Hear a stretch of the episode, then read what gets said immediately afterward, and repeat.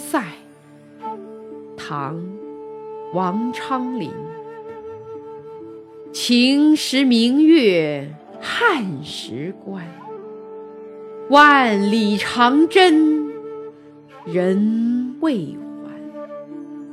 但使龙城飞将在，不教胡马度阴山。王昌龄这一首有名的边塞七绝，篇幅虽小，容量却大。诗人以雄劲的笔触，对当时的边塞战争生活做了高度的艺术概括。他通过对于时间和空间的经营，把写景、叙事。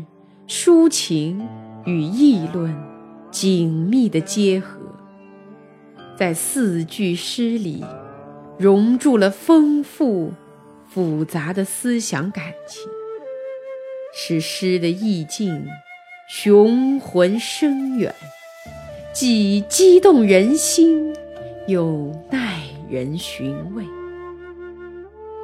诗的首句“秦时明月”。汉时关，七个字就展现出了一幅壮阔的图画。一轮明月照耀着边疆关塞，诗人用大笔勾勒，不做细致描绘，却恰好显示了边疆的辽阔和景物的萧条。渲染出了孤寂苍凉的气氛。尤为奇妙的是，诗人在“月”和“关”的前面，用“秦汉时”三字加以修饰，使得这幅月临关塞图变成了时间中的图画，给万里边关赋予了悠久的历史感。这是诗人对长期的边塞战争做了深刻的思考而产生的神来之笔。接着次句，诗人触景生情，写下了“万里长征人未还”这一句，既叙事又抒情。在深沉的感叹中，暗示当时边防多事，表达了诗人对九戍士卒的深厚同情。而这一句，也从空间的角度点明了边塞的遥远。这样，诗人便创造了时空交织的意象，把读者带到万里以外的边塞。引进漫长的历史河流中去回忆、体验和思考。这两句包含了多少言外之意呀！秦汉时的边关，至今在月下依然如故，而战争一直持续不断。已有多少士卒血洒？疆场至死未归，又有多少的战士仍然戍守边关，不能归来？诗人借助扩大悠远的时空意象，表现战争给秦汉以来历代人民带来的痛苦和灾难，立意既高，又看得深远。真可谓发心高远。既然战争造成了人民共同的悲剧，那么怎样来制止、结束这个悲剧呢？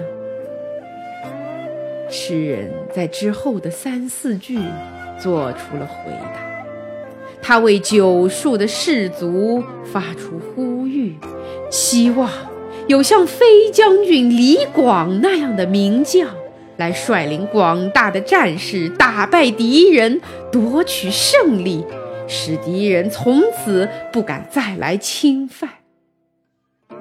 但是龙城飞将在，不教胡马度阴山。这两句融抒情与议论为一体。直接抒发了戍边战士巩固边防的愿望和保卫国家的壮志，洋溢着爱国的激情和民族自豪感，写得气势豪迈、铿锵有力、掷地有声。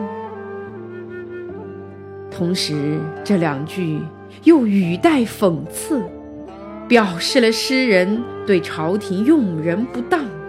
和将帅腐败无能的不满，弦外之音使人回味无穷。《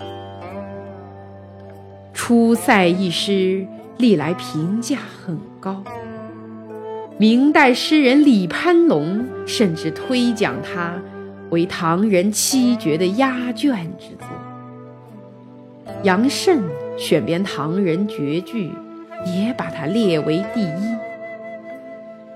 这些评价也许未必恰当，但它的确是一首思想性和艺术性完美结合的佳作，具有独特的魅力。